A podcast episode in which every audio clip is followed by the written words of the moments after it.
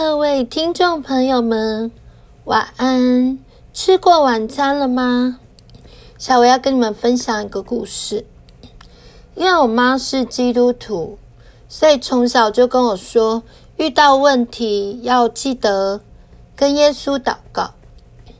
那因为那时候我在年轻的时候，在我国中的时候，有严重的人际关系问题。连我父母都不知道是什么原因。那因为那时候认识了上帝，可是不明白真理，也真的不是那么清楚信仰，也不是很清楚这位神是什么样的神。所以我就想要充当救世主，看见隔壁班有人被排挤，正常的人是不会过去。但是我就想当救世主，我认为我一定可以改变他，我就去跟他当了朋友。没想到过没多久，我也被排挤了，我的人生就陷入了低谷。那一阵子，我说真的，没有耶稣，我真的不知道怎么熬过。从小我妈就教我，你每次去学校就要穿戴属灵的全副军装。每当我照着我妈说的，请求上帝为我戴着救恩的头盔，穿上平安的福音鞋，然后拿起圣灵的宝剑，甚至是系上真理的腰带，然后穿上这个公益的护心镜。拿着信德的盾牌，当我照着他所说的这些全副军装跟上帝祷告的时候，每一次人际关系，甚至是在学校的环境，都会突然有所改变。那我要讲的是，因为人际关系不好，所以那一阵子遇到最惨的不是。别人分组不跟你一组，也不是说别人去唱歌不邀你。我最惨的是，那是我的校外教学。那时候学校是去，我记得学校好像是去小人国，没有半个人要跟我一组，老师也没有办法，老师也没办法跟我一组。我在想，可能老师。也觉得我很难相处，可能只有我自己不知道自己的原因在哪。结果老师就说：“那你就 自己看，在附近走一走，还怎么样？”我看着别人都很开心的去玩，但是没有人跟我一组。那时候我才国中，我也不知道怎么办。当下的我。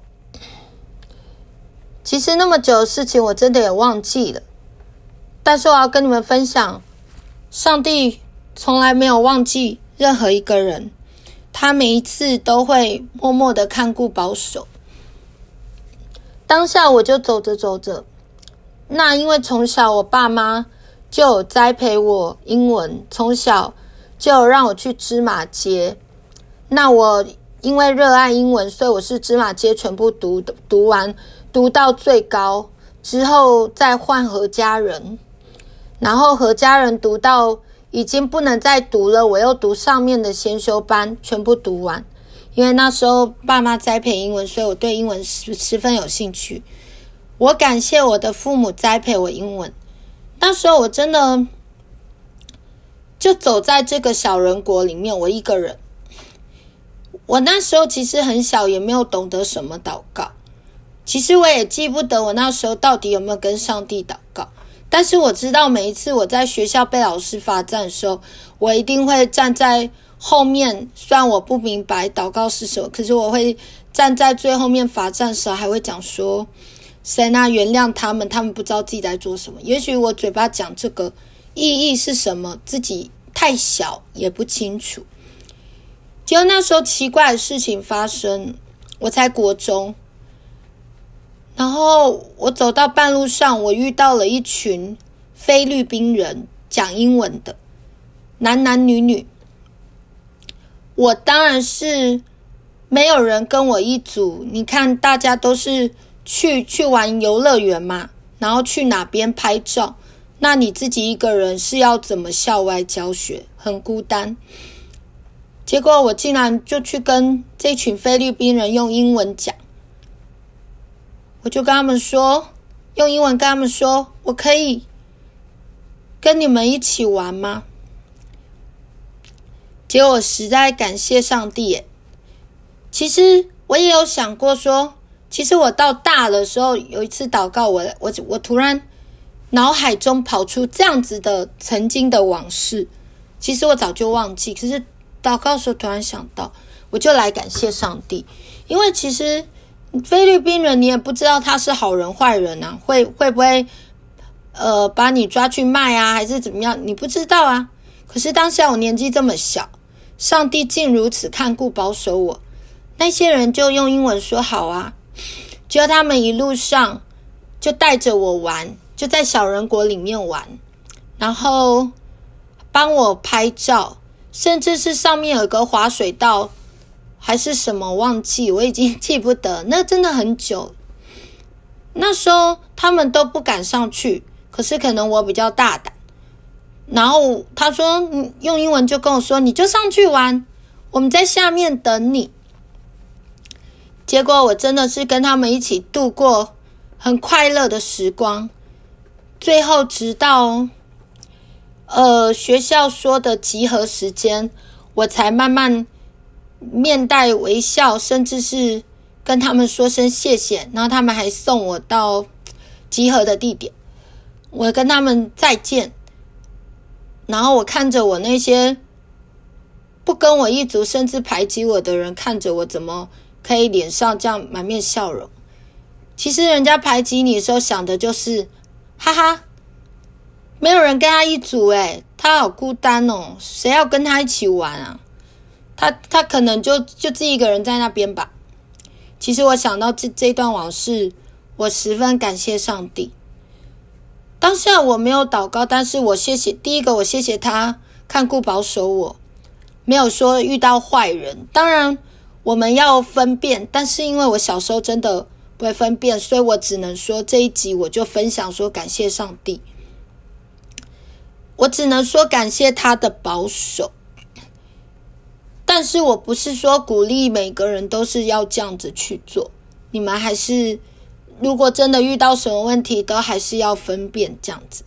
那因为当下我年轻又年纪小，我没有分辨的能力，甚至是真的没有办法了。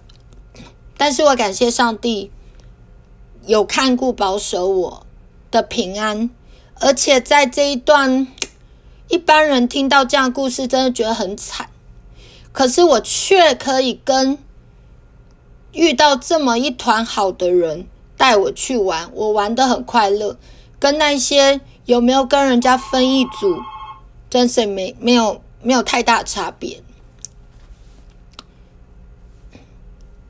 所以就跟你们分享我的故事，好像有点哀伤，但是就下次见喽。